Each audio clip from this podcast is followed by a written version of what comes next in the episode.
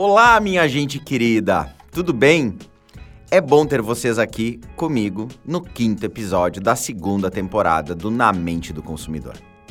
Nos episódios anteriores, já falamos sobre o bem mais valioso de uma marca com o consumidor, sobre qual o segredo de uma marca pulsante, também sobre o cliente no centro das decisões do negócio e, por fim, sobre a arte de contar histórias que emocionam cada um com super convidados que renderam muitos insights para você levar para o seu negócio e a sua vida profissional. Se você está chegando agora, não esquece de conferir estes e os episódios também da primeira temporada. Já aproveita e segue a gente e ativa a notificação para receber aquele aviso esperto quando sai cada novo episódio. Dados recados iniciais, vamos mergulhar nesse mundo dos dados? Vem comigo.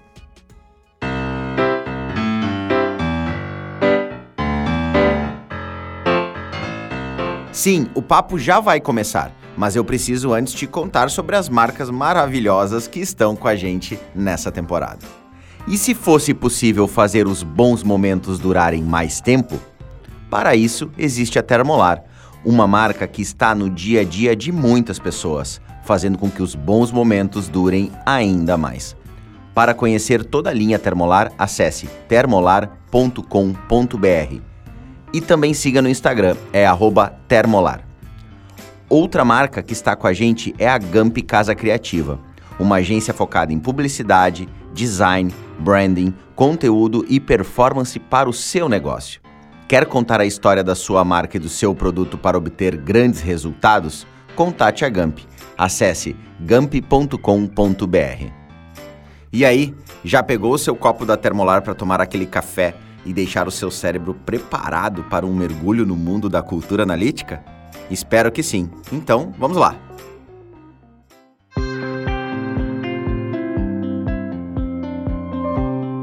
Nosso convidado para a conversa desse episódio é o Ricardo Capra, um pesquisador de cultura analítica, fundador do Capra Institute for Data Science.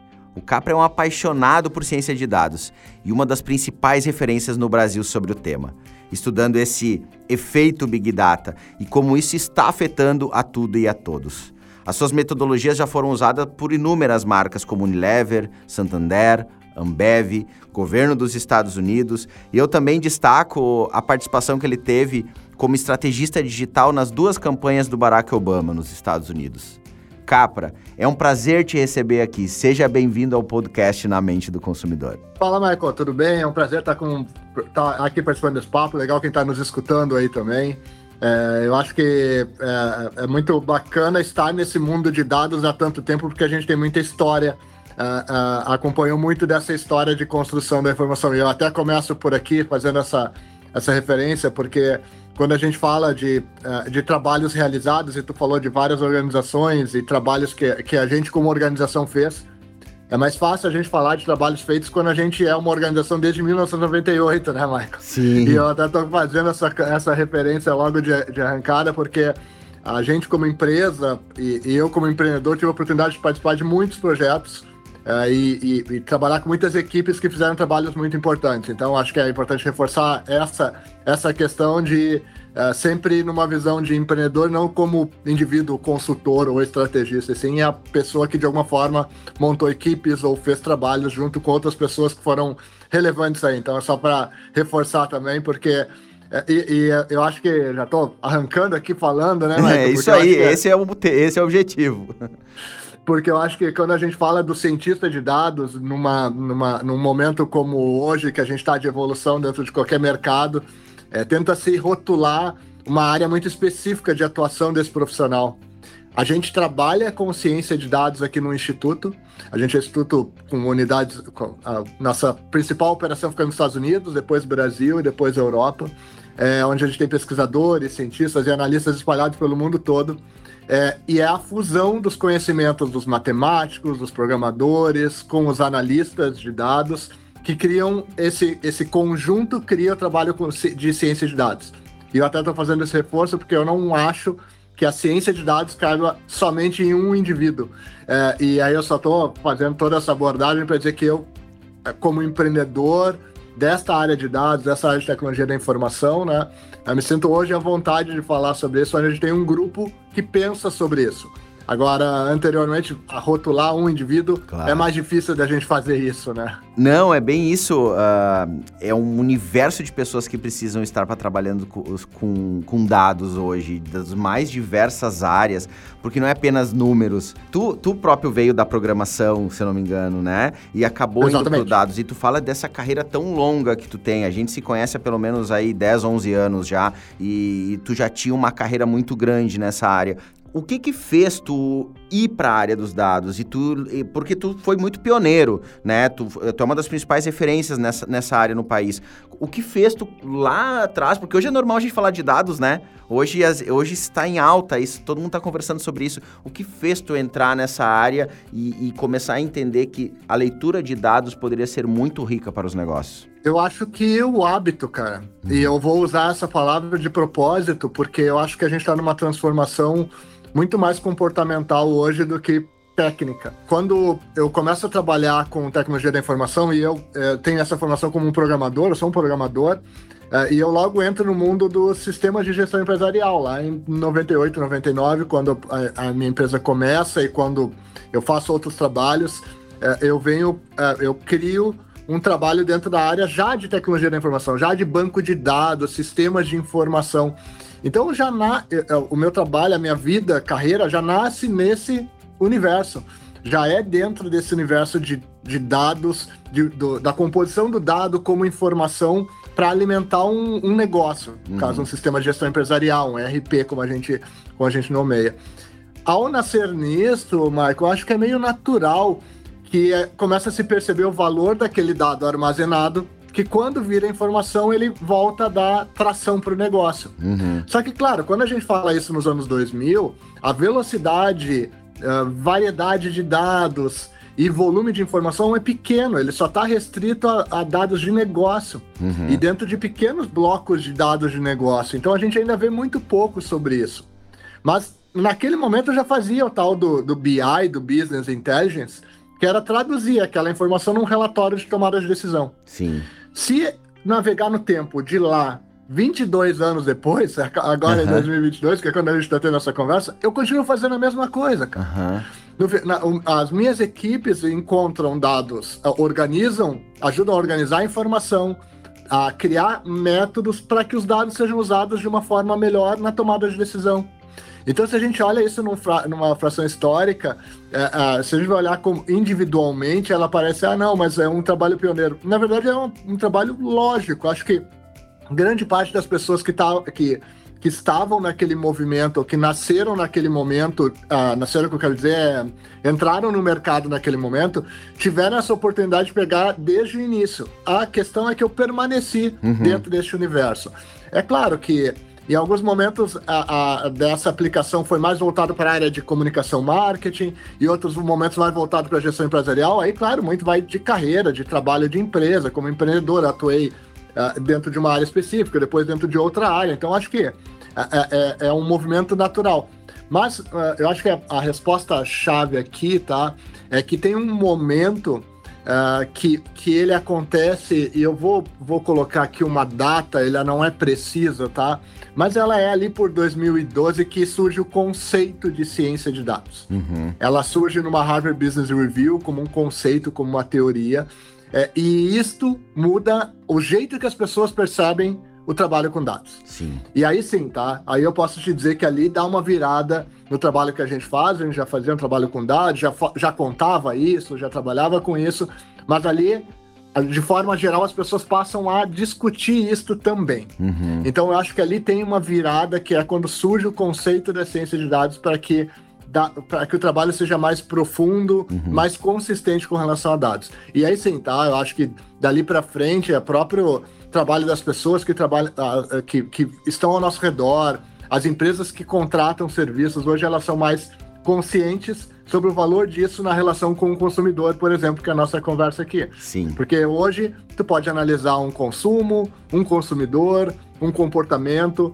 em tempo real, graças à velocidade da informação que a gente tem e a qualidade de, de ferramentas que a gente tem para analisar tudo isso. Tu acha que ainda falta uma maturidade para as empresas usarem mais isso? Porque tu até comentou esse há um tempo atrás de uma pesquisa que o próprio Capra Instituto fez, que apenas 35% de líderes de, de, de, de negócios usavam dados para tomar decisão. Uh, tu acha que ainda falta maturidade, falta ferramenta, falta entendimento meio a esses tantos dados que a gente tem? Eu, assim, a gente mede que falta maturidade do uso disso na ponta, no dia a dia de tomada de decisão, tá? Uhum.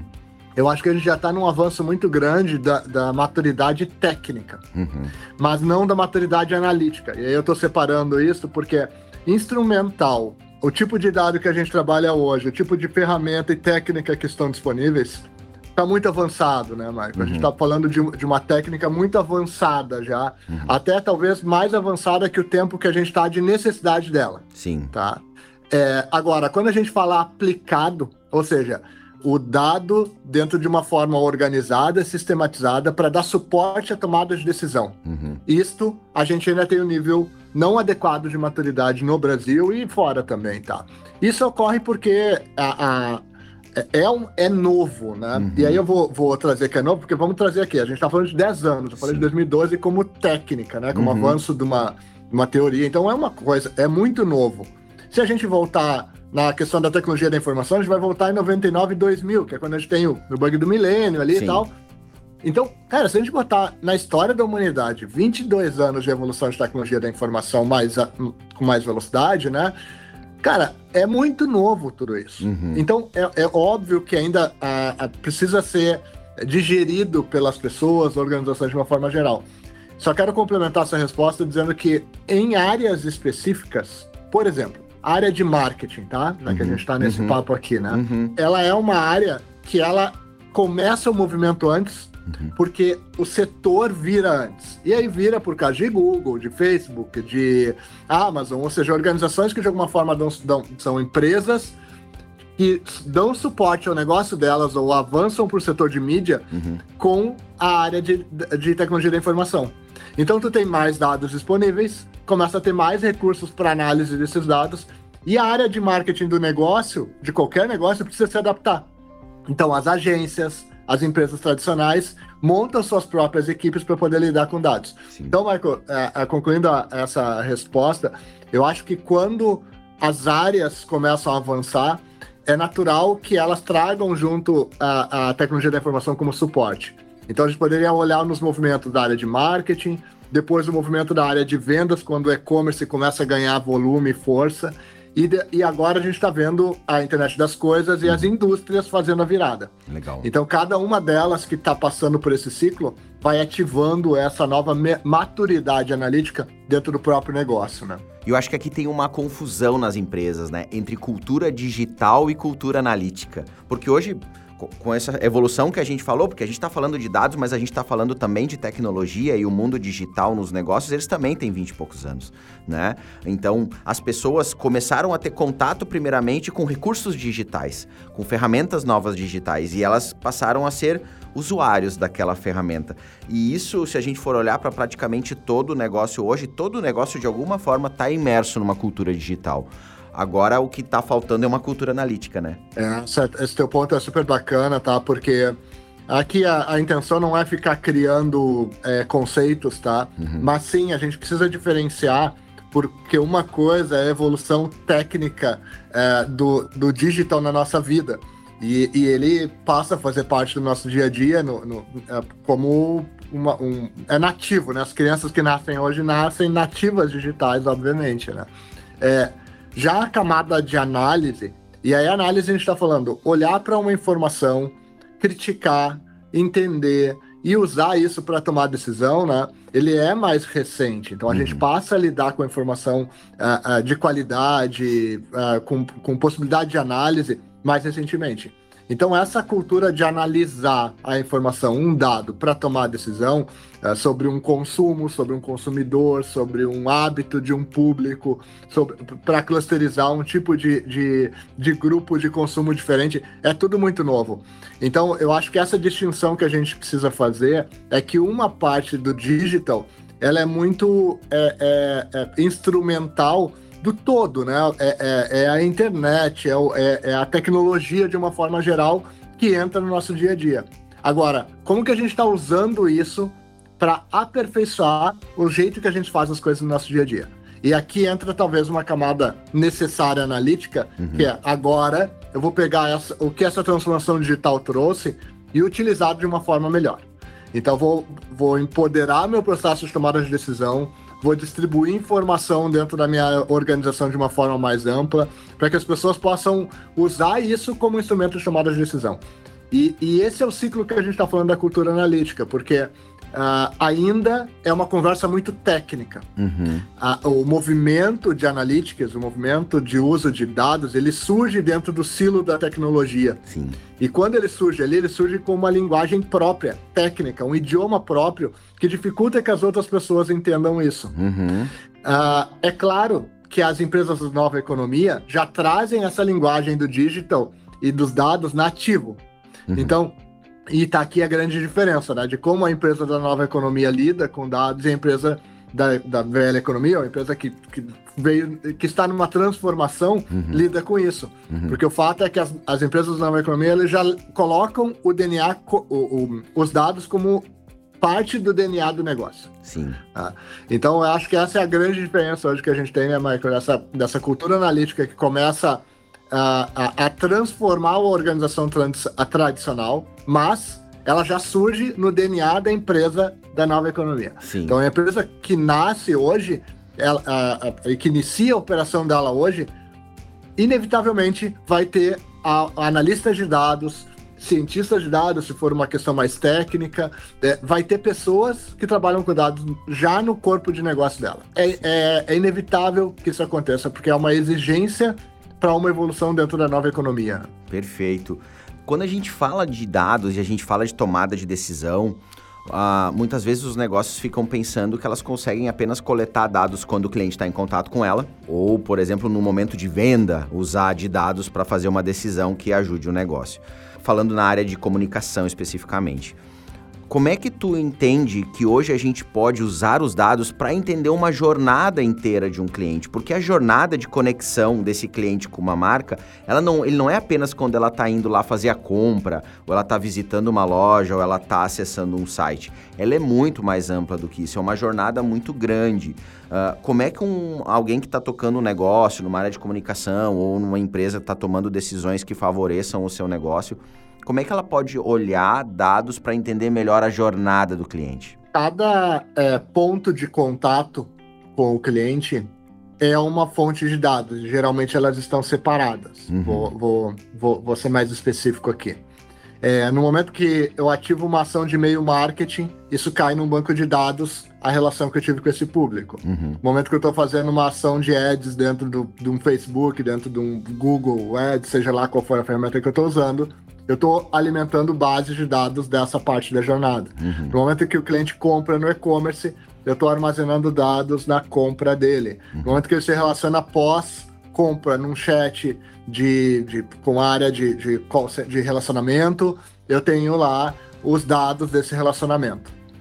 Quando a gente segmenta essa jornada, e é o que a gente geralmente faz, deixa cada coisa numa caixinha, a gente não enxerga o todo da jornada. Uhum. O papel dos dados quando organizados, qualificados e, e, preparados para serem analisados, é unificar isso numa visão, numa única visualização dessa informação. Uhum. Então eu deveria criar um modelo que unifique essas fontes de dados e coloque toda a informação numa única visualização. Uhum. Por que, que eu estou fazendo, estou criando isso aqui? Só uhum. porque a galera está nos ouvindo, né? Então, para pensar junto conosco, é uma visualização única de toda a jornada. Uhum. Não poderia ser por base de dados, por pedaço do negócio. É sobre o todo. Uhum. Quando a gente observa o movimento de uma jornada de cliente como todo, a gente vai conseguir entender que uma ação feita numa ponta movimenta um outro ponto dos dados. Então, por exemplo, eu estou lá tomando uma ação de meio marketing que fez um movimento de venda. Legal, eu entendo isso, eu percebo isso quando estou fazendo o processo, mas eu não consigo visualizar como informação. Então quer dizer que tu não tem uma camada analítica para dar suporte à tua decisão de negócio. Dito isso, cada ponto de geração de dados e de, e de fonte de dados deveria ficar, virar um elemento da análise de dados como um todo. Então, a, a, por isso que surgem hoje, né, Michael, esse monte de dashboards que a gente começa uhum. a ver espalhado em todos os negócios, uhum. que começa a unificar essas fontes de dados diferentes para que o tomador de decisão, de negócio, da agência, consiga ver numa única a, visão todas as, as esferas do negócio. Sim. Seja da conversa que você teve com o consumidor, seja da relação de venda que tu teve, seja do, do, do e-mail marketing que tu mandou, e tu consegue ver a correlação entre esses fatos. Então, o poder dos dados nesse caso é amparar uma camada, é, uma camada única que tu consiga ver o todo para tomar decisão, decisões consistentes dentro do negócio. Sim. E, e aqui uh, vem um, um, ponto, acho que é bem relevante, que sempre se imagina a complexidade técnica uh, ao fazer um processo como esse. Mas isso que a gente está falando aqui, ele pode ser feito em ferramentas muito simples hoje em dia, né? Uhum. Então, não é sobre uma complexidade de uma modelagem é, é, matemática, estatística avançada. Uhum. É sobre ter uma junção desta informação num único local que possa ser visualizado por todos. Uhum. Porque isto já é um mecanismo de ajuda de tomada de decisão de, de, dos dados, de suporte à tomada de decisão com dados. Porque, na verdade, a tomada de decisão ela não é feita pela matemática, pelo cálculo. Ela é feita por pessoas que estão olhando esses dados interpretando essas jornadas e tomando as decisões, isso? Perfeito. Na verdade, a, a modelagem matemática ela vai dar é, é, sustentação para as decisões que estão sendo tomadas, porque óbvio.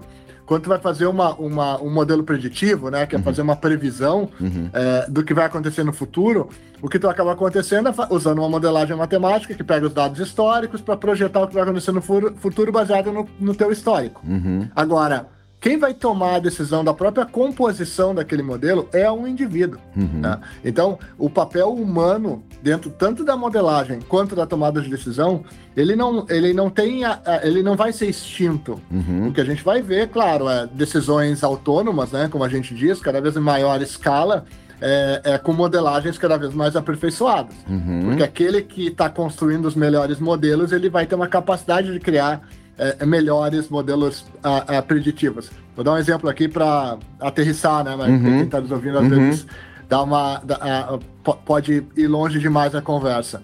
Vamos pegar a Amazon. A Amazon uhum. tem um poderoso uh, sistema de recomendação. Né? Então, uhum. quando tu entra lá, tu está fazendo tua compra, ele vai te fazendo recomendações uh, dentro do sistema de recomendação. Uh, se, e ele vai aperfeiçoando esse modelo de recomendação cada vez que tu faz isso. Quando a gente entra lá, a gente imagina, puxa, é, é isso que eu preciso no meu negócio. Uhum. Tá? Bacana. O algoritmo de recomendação da Amazon tem 20 anos de vida. Imagina. Eu até escrevi um artigo no LinkedIn é, é, que fala exatamente isso.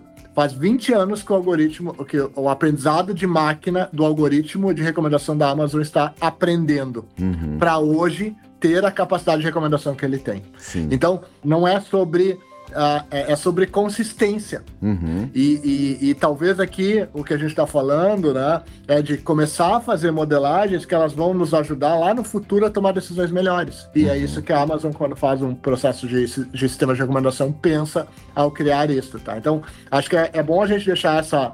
Porque Uh, quando se pensa, ah, não, vou fazer um. contratar um, um cientista de dados uhum. para fazer uma modelagem que vai me ajudar a entender para quem que eu devo fazer a venda de um produto. Uhum. Bacana, mas entenda que isso é um processo. Uhum. E não uma técnica. Uhum. É, o, é a, o fato disso ser contínuo, como uhum. análise de dados, como construção técnica, que vai fazer lá na frente isso se tornar um, um diferencial. Hoje, ele vai ser uma técnica aplicada. Uhum. Lá na frente, ele é um processo que melhorou a gestão do negócio. É um acúmulo, é um aprendizado de processos, é um aprendizado de números dados captados e tu ir criando esse histórico para poder estar tá fazendo sempre uma melhor entrega. Então a entrega de amanhã sempre vai ser melhor que a entrega de ontem, porque né, o algoritmo vai estar tá aprendendo com tudo isso. Tem um. É mais do que isso, né, Michael? Hum. Acho, acho, que só pegando uhum. o gancho disso que tu falou qual é o problema do feeling, tá? Uhum. O feeling, ele não é, é bom a gente separar essa conversa. Né? O feeling, ele não é, não é criatividade, tá? Uhum. A, a, a, o feeling, ele é uma, uma, um sentimento individual, uma relação individual que a gente teve com algo no passado uhum. que volta automaticamente. Ele, ele é uma coisa natural, ele é uma coisa orgânica. Tá?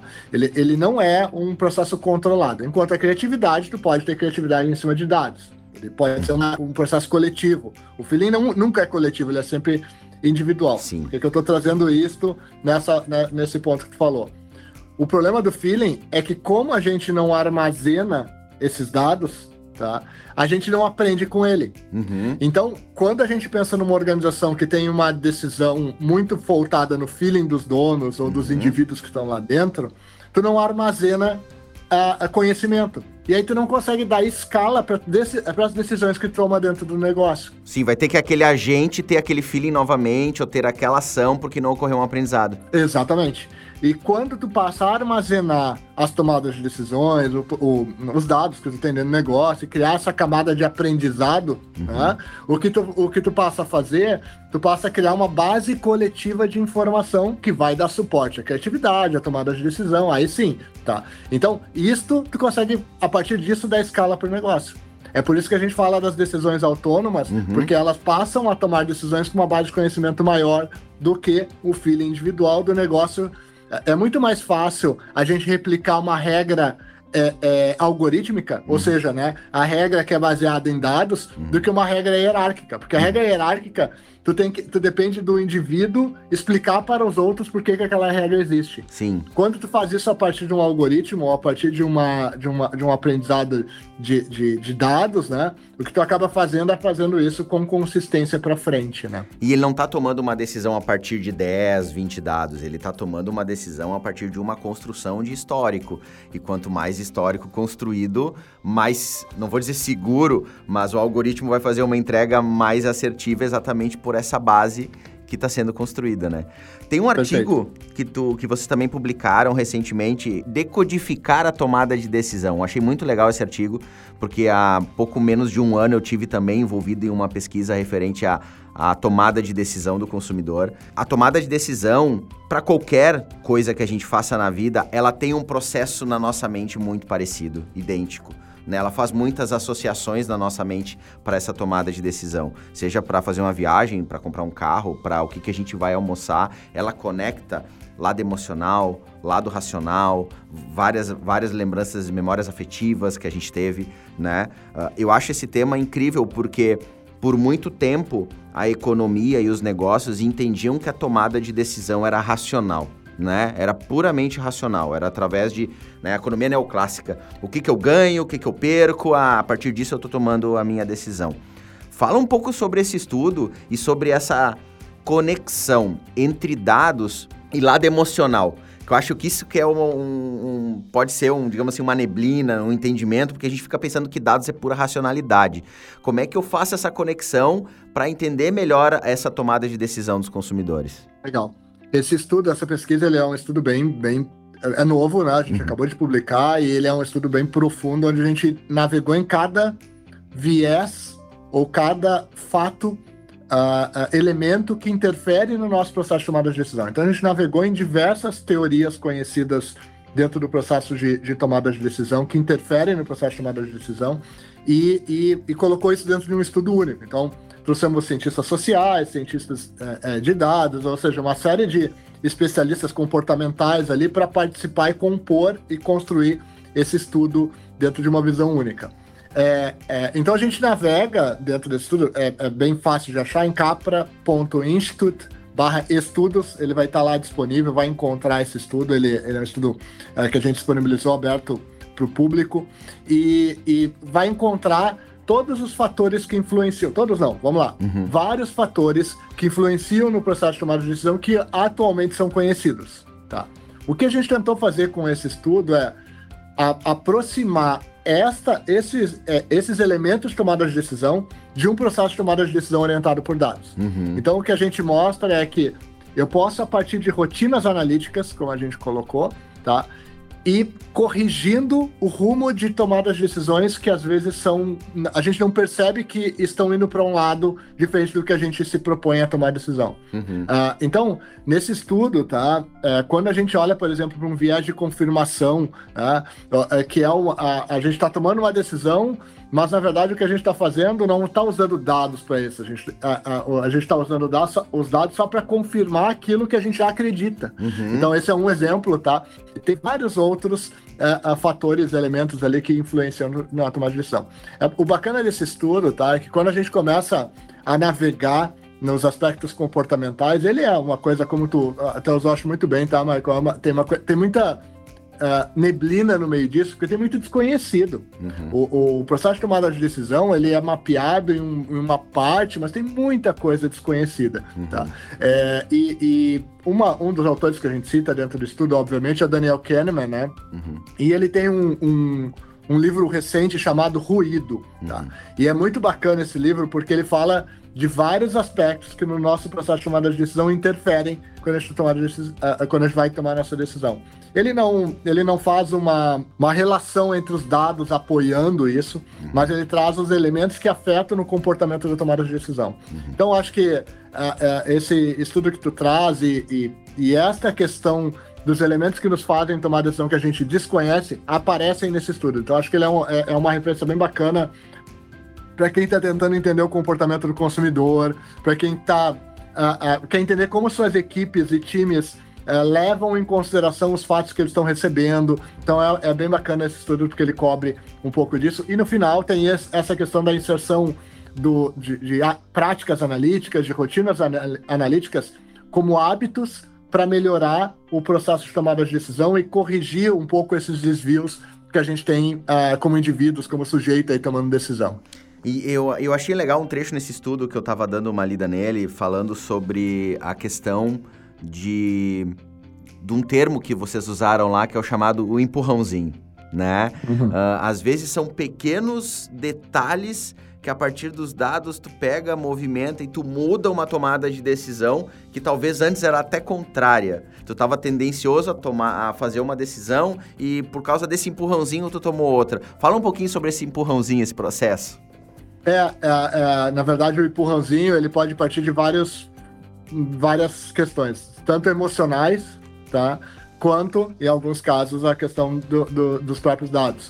O que, que eu quero dizer com isso, né? Às vezes, a gente está muito próximo de tomar uma decisão e a gente acredita que encontrou aquela resposta que a gente estava buscando. Uhum. Geralmente isso acontece porque a gente precisa parar de buscar a resposta. Uhum. E eu tô, tô, trazendo dessa forma, porque daí o que, que a gente faz? A gente dá um empurrãozinho. Uhum. Esse empurrãozinho que a gente tá falando aqui é, não, peraí, eu já sei, é esse o caminho. Uhum. E no momento que a gente se impõe desta forma a uma tomada de decisão, a gente acaba é, é, limitando o, o, a quantidade de informação que a gente está coletando para uhum. tomar a decisão. Uhum. É, o que eu estou querendo dizer aqui é que a gente tem três momentos que a gente usa é, dados no processo de tomada de decisão. É, basicamente, a gente ou toma a decisão muito cedo, uhum. né, ou muito tarde, ou então uh, rápido, mas devagar, tá? Eu vou explicar por que esses três, uh, essa, essas três. Quando a gente toma uma decisão muito rápido, a gente não juntou a quantidade de dados é, suficiente ainda e, com isso, está tomando uma decisão muito mais utilizando elementos do feeling do que propriamente de dados. Uhum.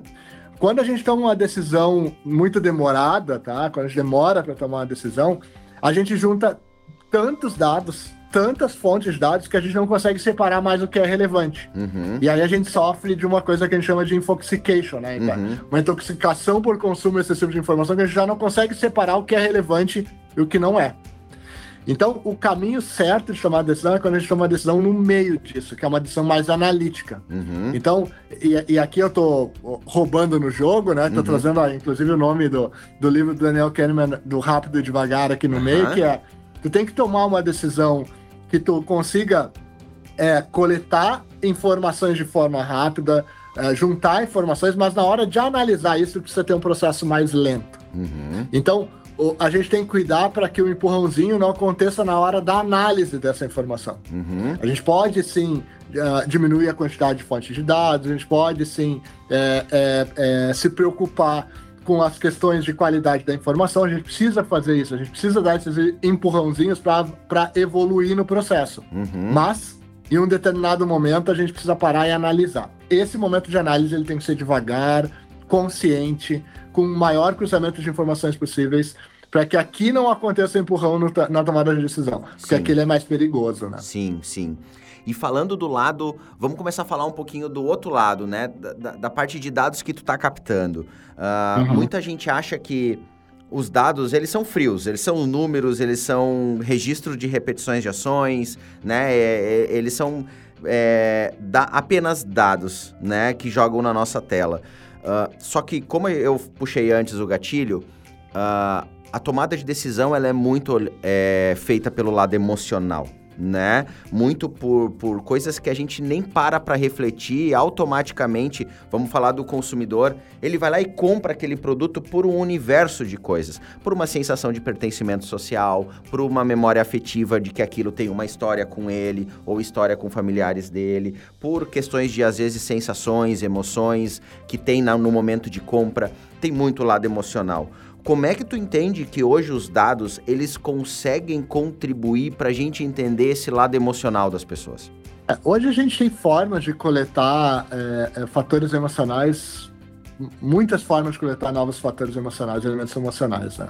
Uh, hoje, reconhecimento facial é uma, um, um, uma ferramenta, um instrumento utilizado para coleta de dados. Né? Então, uhum. se coleta dados e se usa é, é, ferramentas de reconhecimento facial para entender sentimentos das pessoas quando estão olhando para um produto numa gôndola de uma loja. Uhum. Tá?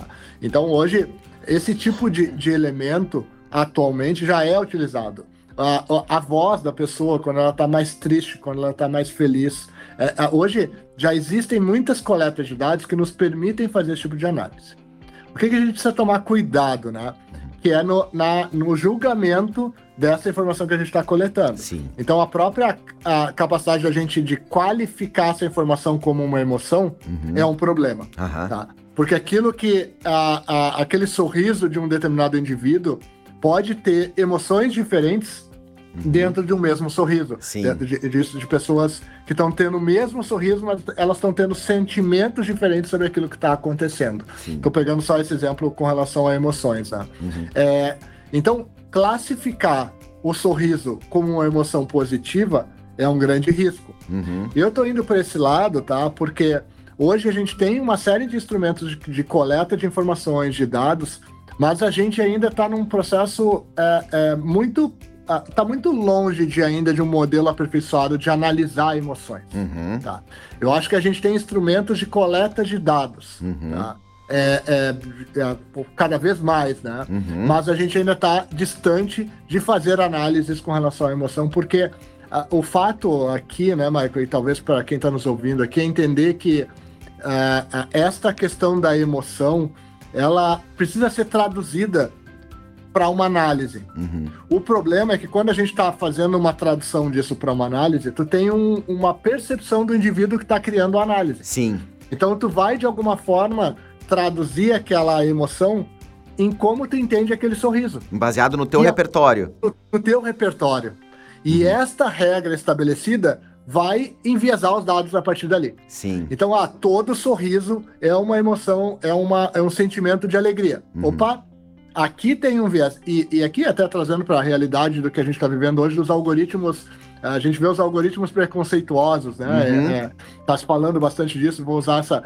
Que é um processo seletivo onde o algoritmo recomenda as pessoas com características iguais às que tu já tem dentro da organização. Homens brancos, eh, idade X, então já classificam e aí excluem uma série de grupos que deveriam estar fazendo parte, obviamente, desse processo seletivo. Uhum. E aí se culpa, ah, a culpa é do algoritmo. Uhum.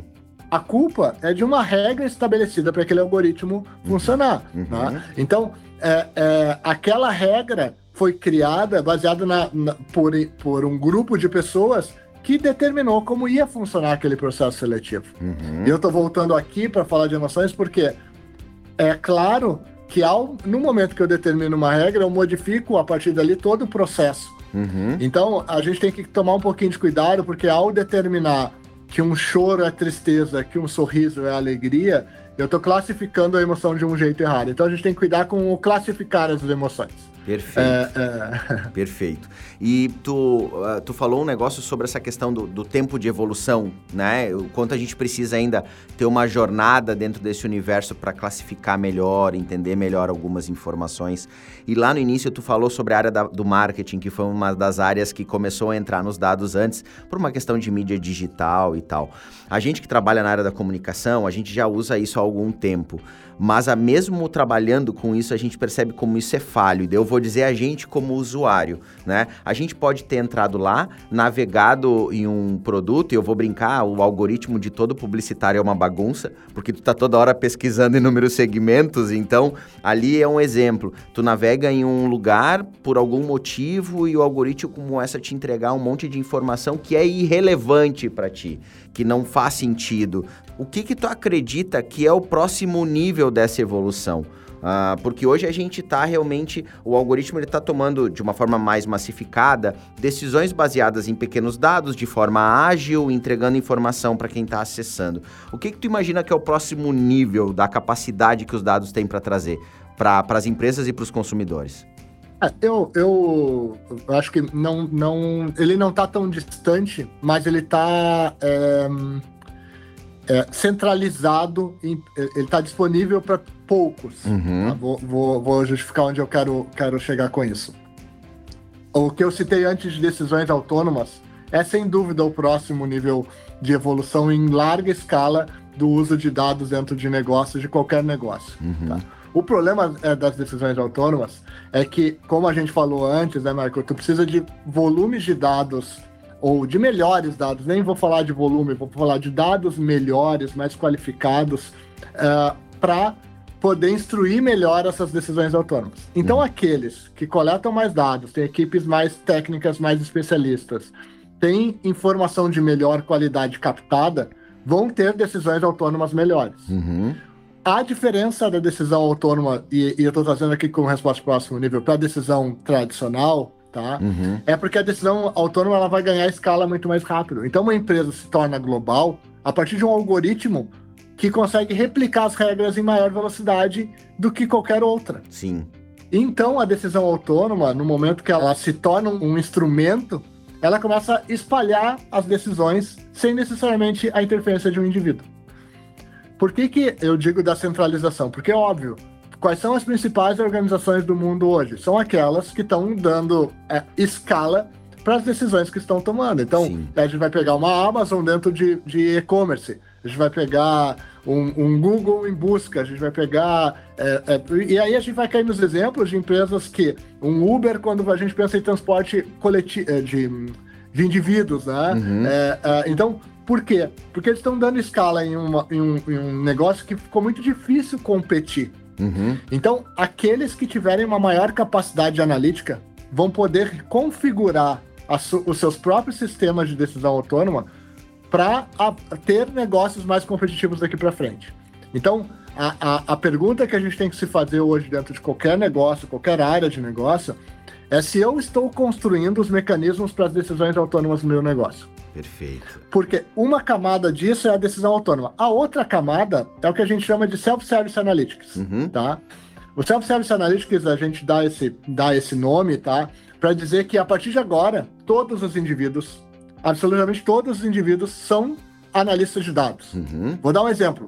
A gente, tá? Em casa, na nossa casa, nos nossos smartphones. A gente está olhando para o nosso smartphone e está acompanhando a quantidade de passos que a gente dá, qual é a nossa performance de corrida. Uhum. A gente uhum. correu 30 minutos ontem, correu 45 minutos hoje, como é que foi o comportamento do meu corpo ontem e hoje. A gente chega, senta na frente de um médico e ele fala: olha, tu tem que praticar atividade física, porque o teu, o, o, a tua frequência cardíaca não tá legal. Aí tu pega para ele e e mostra uma planilha dizendo: olha só, eu pratico atividade física nos últimos 14 anos. Uhum. Esses últimos 14 anos que eu pratico atividade física, a minha frequência cardíaca se mantém nível tal, tal, tal, tal e tal.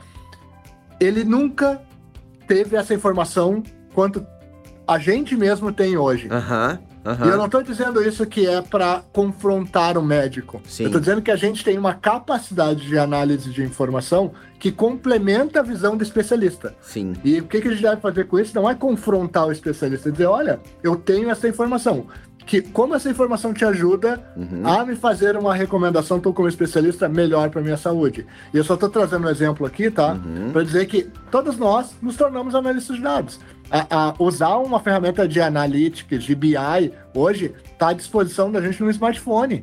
A gente não precisa em breve, né, Michael? Isso não vai ser mais feito por uh, a gente hoje precisa pensar um dashboard, mas vai ser por voz. Uhum. Gente vai fazer uma pergunta para nosso assistente virtual de, da nossa casa, vai perguntar uma, um, ah, que tipo de produto uh, é, é melhor para minha saúde. Uhum. E ela vai te dar uma resposta, porque na verdade ela já tá, a tua assistente virtual já vai ter os dados, ela vai cruzar esses dados e vai dizer, olha, essa semana é melhor que tu coma determinado tipo de alimento para equilibrar algo que tu comeu não adequado na semana passada. Uhum. É, então, não depende de uma visualização de informação. Uhum. A análise de dados é sobre fazer melhores perguntas uhum. e cruzar as informações que estão disponíveis para trazer as melhores respostas. E de novo, então, histórico, é... né? Histórico, né, Capra? É, histórico. É, é, criar histórico. Eu, eu, eu me lembro de uma vez que eu escutei uma outra pessoa de dados contando uma historinha dessa questão de assistente virtual.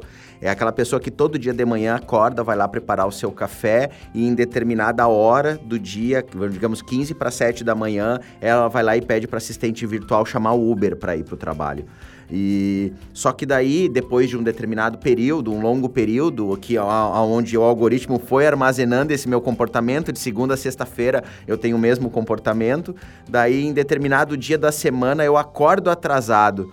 Quando eu dou o meu bom dia para minha assistente virtual, ela vê que eu tô atrasado e ela daqui a pouco vai dizer para mim: "Tu quer que eu já chame o o teu Uber?" Ou até daí agora eu vou pegar esse gancho para fazer a pergunta seguinte. Daqui a pouco eu sempre pedi pelo Uber e a, e a minha assistente virtual por uma questão estratégica das marcas, investimento em mídia, ela viu que eu tô atrasado, ela vai me perguntar assim: ah, tu quer que eu te chame 99 para ti? Né? Ou seja, ela usou dos meus dados para me ofertar um trabalho, um serviço de uma empresa que obviamente está investindo nessa big data para poder ter recursos para isso. E aqui a gente entra numa barreira. Só que antes de ler a barreira, eu vou ler uma frase que está até no teu estudo.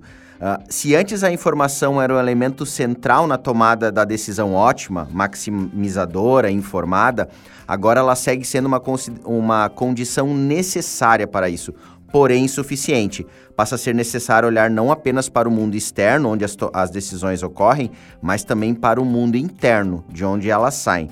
A psicologia representa, nesse sentido, a descoberta de um novo mundo, cheio de maravilhas e perigos. Ou seja, Nunca como antes esteve tão latente que entender o que passa na mente do consumidor de uma marca é vital para o sucesso de algum negócio. E aqui a gente entra, a gente entra numa barreira, que eu quis fazer a conexão com a historinha. Onde é que tu entende que essa leitura de dados ela pode passar o nível do ético? Passar o nível de estar começando a entrar na minha vida de uma forma que não é correta, a ler dados que necessariamente não eram para ser lidos, enfim né? Deixa a pergunta aí para ti. É, uh, os aspectos éticos, eles, na, na, na, verdade, a gente deveria discutir ética em tudo que a gente faz e ter uma base é, é, de, de educação ética na nossa formação escolar, tá? Sim. É, é, e é engraçado que a gente tenha, esteja atrelando uma relação de conversa sobre ética ao uso tecnológico ou de informação uhum. no nosso dia a dia, né? Quando, uhum. na verdade, todas as decisões que a gente toma no nosso dia a dia deveriam considerar os fatores éticos. Perfeito. Por que, que eu tô voltando nisso, tá, Michael? Eh, eh, no tempo para dizer isso. Porque, na verdade, essa formação que a gente está dizendo da, de, de uma capacidade, de uma qualificação, de, de uma análise ética, de uma percepção da ética atrelada ao uso da tecnologia, deveria estar em tudo que a gente faz. Uhum. No, desde o processo de uma construção de um negócio, onde a gente tem uma indústria, né, até o uso de tecnologias. Então, é, eu acho que a formação do indivíduo, né, tanto os fatores comportamentais dele, a nossa formação, a gente não foi preparado para é, utilizar com os instrumentos para analisar a questão ética de forma adequada. Uhum. Eu voltei nessa questão, tá, para poder dizer o seguinte: atualmente Quando a gente ganha escala nesse processo, aí a gente começa a questionar a questão ética, porque já não está mais sob nosso controle. Uhum. Agora, isso vem em grande velocidade. Uhum. Então a gente não consegue mais. E aí a gente começa a questionar: não, mas peraí, onde é que estão os fatores éticos disso uhum. e como está me afetando? Uhum. Dito isso, tá? Eu acho que a gente precisa de regras uhum. é, estabelecidas para que limites sejam colocados, tanto quanto ao uso de dados, uso de tecnologia da informação, coleta de dados de indivíduos com relação à privacidade de cada indivíduo. Uhum. A gente precisa de regras bem estabelecidas e que permitam que os indivíduos escolham essas coisas. Então, por exemplo, eu posso optar ser um doador universal de dados do meu corpo, tá? Para que esses dados sejam utilizados para criar vacinas melhores para as próximas gerações. Uhum. E essa pode ser uma opção minha para dizer o seguinte: olha, eu não tenho nem, nada para esconder dos dados do meu corpo para ninguém. Eu estou disposto a fornecer isso. Então, cada vez que eu estou fazendo um exame de sangue, eu tenho, eu estou dando exemplo, obviamente, uhum. aqui, né? Uh, eu quero ter uma opção de, de marcar ali que esse exame de sangue eu quero que vá para um banco de dados anônimo e esse banco de dados seja utilizado para criar as vacinas para a próxima geração. Uhum. E eu, ao dizer isto, estou contribuindo com dados para formar a próxima sociedade mais saudável. Uhum. Esta crença minha, ela é uma crença individual e que talvez outras pessoas não tenham outra, essa mesma questão. Tem que ter uma, a, a organização que participa desse processo, ela tem que disponibilizar essa opção para o consumidor, para o público. Sim. Para que tu possa dizer assim, Michael, eu, Michael, né, não tenho essa vontade, eu não quero fornecer meus dados da minha saúde. E tudo bem.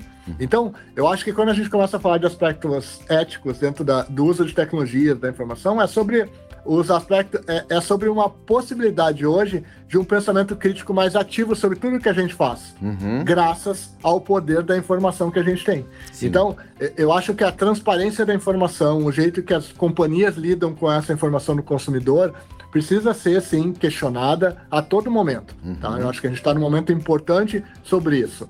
Ao mesmo tempo, a gente também precisa dar um pouco de liberdade para que os próprios indivíduos, usuários uhum. da informação, e pessoas que estão gerando esses dados também possam ter a opção de fornecer ou não fornecer essa informação. Sim. Acho que é uma balança aí de a, a, a troca, né? Uhum. O quanto eu vou receber em troca se eu fornecer meus dados. Sim. E o quanto eu, como indivíduo, estou disposto a fazer isto.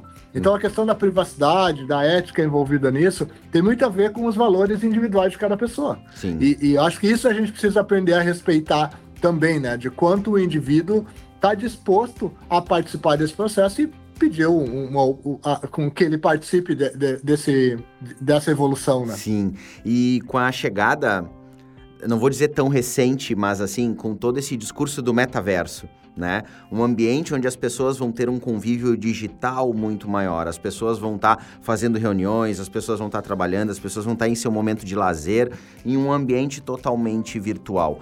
Aqui eu acho que a gente cria um outro universo de coleta de dados, certo? Porque a, a, o, o, que necessariamente antes talvez era só físico, era só. Não, não teria como se coletar esses dados, ela migra para um ambiente digital onde eu sou totalmente mapeado. Vai ser assim mesmo? A gente vai conseguir mapear 100% desse comportamento, aumentar esse algoritmo, aumentar esse entendimento?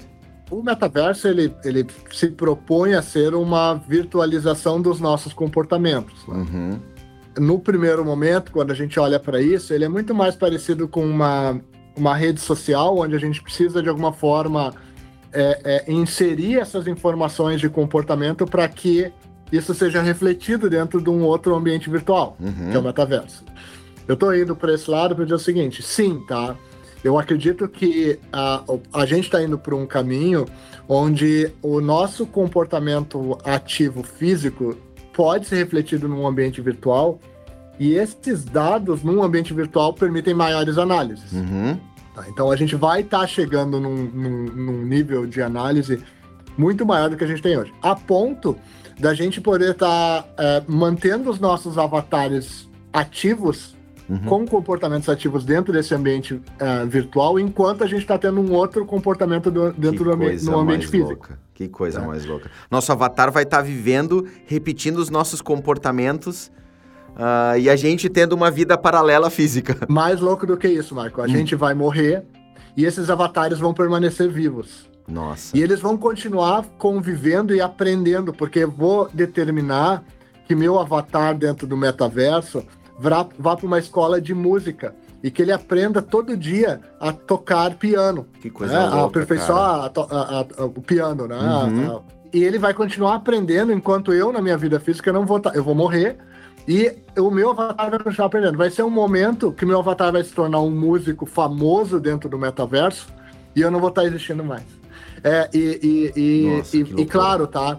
É, quando a gente observar o porquê isso aconteceu, a gente vai olhar para os dados e vai descobrir o seguinte: o avatar do Ricardo Capra dentro do metaverso, ele nos últimos ce- ah, 180 anos frequentou a escola de música todos os dias às 9 horas da manhã.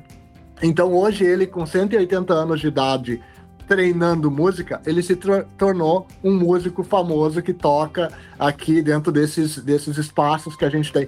E eu tô criando um cenário ah, ah, maluco aqui na nossa conversa, Michael, porque na verdade eu- é, tudo volta para aquele nosso início de conversa se- sobre armazenamento de conhecimento, de Uhum. o- o- a capacidade de aprendizado. O Uhum. metaverso ele tem uma capacidade de aprender, Uhum. de armazenar informação e aprender coisas que até agora a gente não tinha. Sim. Então a grande, a, a, a- grande evolução é a gente traduzir esses comportamentos ou, ou criar esses ambientes onde a gente consiga reproduzir o máximo da realidade para óbvio que seja um, um ambiente de aprendizado positivo. É, senão a, a gente também pode entender que esses mesmos indivíduos que a gente está criando podem ser criados para o mal, né? Uhum. Então a gente pode colocar, eu dei um exemplo super positivo aqui, né? Uhum. De a- aprendendo música. E eu poderia dizer, olha, aprendendo técnicas hacker numa aula todo dia de manhã, às 8 da manhã. E aí, daqui a, a, a 10 anos, vai ser um especialista hacker roubando senhas. Uhum. E eu vou estar fazendo isso dentro do metaverso. Então, é, tu vê como a gente pode, obviamente, ir pro lado positivo ou pro lado negativo desse relacionamento. Mas, é, mas é, é maluco pensar que a gente vai ter uma, uma, um ambiente, uma vida virtual Uhum. descolada da nossa vida física. Eu até escrevi uma, um, um artigo no meu blog sobre é, ex- especificamente isso, que é o, o, o, o metaverso e o, e o fim da morte, né? Que, Uhum. Aí, na verdade, a gente, em algum momento, lá dentro desse ambiente não vai morrer, né? Eu nunca tinha olhado por esse ponto de vista e eu fico pensando, lembrando de muitos filmes de ficção que a gente assistiu ao longo dos anos. É aquela coisa que daqui a pouco, assim, o teu parente pode ter falecido, né? Pode ter morrido. E tu começar a conviver com ele nesse ambiente virtual, onde o algoritmo aprendeu como aquela pessoa reage, vive, conversa em muitas situações. Eu vou lá bater um papo com ele. Né? E eu vou ter a Exatamente. sensação de que eu tô com ele, porque essa máquina aprendeu como, vamos dizer assim, o Michael, como o Michael se comportou ao longo de 20 anos dentro desse metaverso. Então essa máquina ela vai repetir processos, ela vai entrar naquele cafezinho para tomar o café com leite que ele sempre tomava, ele vai fazer as rotinas que ele fazia, ou ele vai buscar até talvez a realização de desejos que no ambiente físico eu não consigo. Que nem tu falou um exemplo de música. Daqui a pouco o Michael lá vai poder se dedicar a tocar o instrumento que sempre quis tocar e não conseguiu no mundo no mundo físico, lá no virtual ele vai frequentar a escola por, por vários períodos e ele vai estar tocando, ele vai ser o Maicon que toca. Tem um, um, um autor, ele escreveu o livro Super Inteligência, agora me fugiu o nome do autor, tá? Mas o livro chama Super Inteligência, fica fácil de, de achar. Estu, o estudioso da, da Universidade de Oxford. E ele diz o seguinte: ah, mas as pessoas questionam ele, por que, que, tu- por que, que não tem ah, uma inteligência artificial tão inteligente quanto um humano? Porque a inteligência artificial não aprende como ser humano. No dia que a gente tiver uma inteligência artificial que vai junto para a escola com a criança, aprende, volta para casa, fica dentro da casa, convive com ela, vai para o trabalho e passa o tempo todo com ela, a gente vai ter uma máquina com a capacidade de aprendizado que vai aprender as mesmas coisas que um ser humano e vai se comportar como um ser humano. Atualmente a gente não tem essa relação porque a gente não treinou uma máquina nesse mesmo. E eu, e eu tô trazendo é, essa associação porque o metaverso é isso. Uhum. A gente vai estar fazendo o nosso processo de vivência dentro de um ambiente que permite que a máquina aprenda enquanto a gente está fazendo isso, né? Meu Deus, é um outro universo. E falando Mas, de... mas eu acho, eu, eu acho só pra, eu acho que a gente tá longe, tá, Marco? Aham. Assim, Eu acho que ele é uma, uma, uma possibilidade real, uhum. mas ainda é uma possibilidade, tá, cara? Uhum. Eu, eu não. Eu acho que a gente está muito, muito longe de. No primeiro momento, eu enxergo uma, o metaverso como uma virtualização de algumas coisas que a gente faz, uhum. e não de comportamentos ativos, como a gente está falando aqui. Então, eu acho que pode sim acontecer. Uhum. Uh, é, acredito que a gente vai ter alguns experimentos importantes dentro disso de comportamentais daqui para frente, mas eu acho que a gente está muito longe, tá? Até porque de novo, tem que criar histórico, né? E o histórico tu só vai ganhar com o tempo, tu não acelera o tempo, né? No, em captação de dados, é, o, é o dia a dia que a gente vive aqui e é preciso desse tempo para essa base se alimentar. Uh, tem um outro estudo que vocês liberaram que eu queria que tu pincelasse para mim, que é sobre o Data Trends de 2022, né? Uh, que está relacionado com os dados que mais vão impactar nos negócios e na vida da pessoa. O que que desse Data Trends, se tu tivesse dois ou três itens para destacar, o que que tu destacaria nesse mundo dos dados para esse ano ou para o próximo ano que é importante a, as pessoas que tocam os negócios estarem antenadas? Eu acho que uh, se a gente olhar para frente, né? Essa questão que a gente falou agora há pouco do Self-Service Analytics, ou seja, todo mundo como analista de dados. Então tem que desenvolver essa capacidade analítica. Né? É um dos fatores que, que, que, a gente deveria estar mais atento de, de aprender essa nova, é, é, é, esse novo idioma. E esse não é um idioma técnico, ele é um idioma de fazer perguntas para a informação uhum. e não, na verdade, criar uma complexidade técnica no meio disso. Uhum. Eu estou indo para esse lado, tá? Porque eu acho que uh, se a gente olhar para os trends que a gente olha para agora e para frente, a gente vai ver principalmente as decisões autônomas, self-service analytics como conceito, uh, surge sim uma evolução com relação à questão de coleta de dados, dos aspectos éticos relacionados a isso, uhum. o quanto a gente tem de permissão, como a gente está negociando a troca desses dados por questões, por uh, produtos de valor uhum. para o consumidor, né? Então essa é uma coisa que também aparece no Data Trends. E um risco é, de aumento de, de criminalidade é, digital aí, tá? É, virtual, vamos colocar assim, como é, deepfake, quer dizer, roubo de senhas, roubo de personalidades, roubo de, de, de identidade dentro do ambiente digital, para que isso seja usado de forma indevida é, é, é dentro de outros cenários. Tá? Então, acho que, é, assim como cre cresce o, o, o poder do uso da informação para o lado positivo, né? De a gente poder criar melhores mecanismos de informação para a sociedade, ajudar as pessoas a tomar decisões melhores. Uh, uh, também surge uma, um risco de uso indevido dessa, desses recursos para o mal, tá? Então acho que é um ponto que a gente precisa estar tá atento. Eu não fui nenhum dos que estão ali diretamente no relatório, como a gente falou, né? uhum. né? Em capra.institute barra estudos aparece o relatório completinho, mas isso, essa pincelada que eu dei agora de aspectos, eles, ele, ele navega por alguns dos elementos que a gente trouxe ali dentro do estudo desse ano, tá? Ah, que legal, Capra. Cara, foi foi maravilhoso o bate-papo. Acho que em cada um dos temas que a gente entrou, a gente poderia se aprofundar ainda mais. Eu acho que o universo de dados é um, é um universo infinito, né? É. Com uma capacidade para inúmeros setores da empresa. Uh, eu acho que isso ainda está muito carente dentro dos negócios, que nem a gente já conversou aqui, né? Eu acho que a, a informação dos dados ela não é relevante apenas para uma gestão tomar as decisões para o movimento dos negócios. No dia a dia, em cada setor, no vendas, no RH, no pós-vendas, na criação de produto, no marketing, todos eles podem estar tá muito direcionados a dados.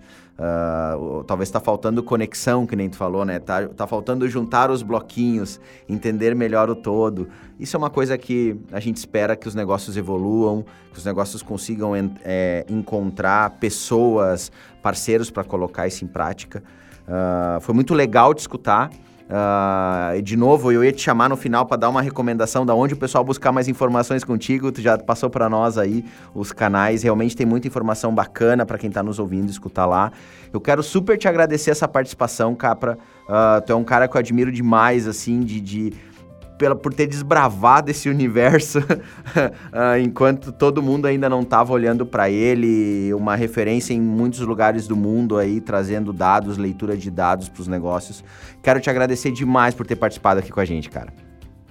Foi um prazer, Michael. Eu acho que um, é legal a gente deixar uma mensagem final de que Uh, essa história dos dados, né? E quem não, não entendeu, não, não, não colocou isso como um hábito, ou não abriu a. não saiu da negação do uso disso no dia a dia, uh, precisa entender que isso é um movimento é, é inevitável. Assim como a, a, a, tecnologia invadiu nossas vidas, o digital invadiu nossas vidas, e, e, e eu gosto de citar o exemplo aqui do que aconteceu quando a gente teve que ir para as nossas casas em razão de uma pandemia de um dia para a noite, a gente precisou desligar os nossos computadores no trabalho. A gente ligou os nossos computadores nas nossas casas e continuou trabalhando. Uhum. A tecnologia, para a gente trabalhar remotamente, estava toda à disposição. A gente que não estava habituado a usar aquilo nas nossas rotinas. Sim. Independente de ser positivo ou negativo, se usa mais ou volta menos, volta para o escritório ou não volta. Não é, não é sobre isso, é sobre a tecnologia estar disponível para a gente avançar. Sim. As tecnologias analíticas e as possibilidades analíticas estão disponíveis. Uhum. Não é uma questão técnica, uhum. não é uma questão a programar, de desenvolver, é uma questão de hábito. Uhum. E a partir disso, eu acho que a gente precisa entender que essa capacidade analítica é um, uma coisa muito poderosa para o indivíduo. Sim. Então, deixar isso restrito ou não permitir que isso chegue a mais indivíduos é, na verdade, uma, uma limitação da sociedade. Uhum. Então, acho que a gente, como sociedade, tem que empurrar esse movimento analítico, de evolução analítica, de cultura analítica, para que mais pessoas possam usar isso no dia a dia. Então, eu agradeço esse espaço que tu me deu aqui, Michael, para a gente fazer esse papo. É, obrigado por, por, por, por, essa conversa. Foi um prazer estar contigo aqui e fazer essa conversa. Pô, Capra, eu que agradeço. Gente, chegamos ao final desse episódio. Com certeza você deve estar se perguntando agora: como posso fazer as perguntas certas para tirar os melhores insights sobre o comportamento dos consumidores e que no fim resultem nas melhores tomadas de decisão? É o grande desafio da mudança da cultura digital para a cultura analítica e é preciso que o seu negócio avance nesse universo. Essa interpretação e essa tomada de decisão ágil está colocando muitos negócios na liderança, mas ainda existe muito espaço para se criar novos protagonistas em todos os mercados. Mas você deve estar pensando que isso é só para grandes negócios, né? Que tem que ter muito dinheiro investido nesse negócio. Eu vou dizer que você está errado e o convidado do episódio seguinte é a prova disso.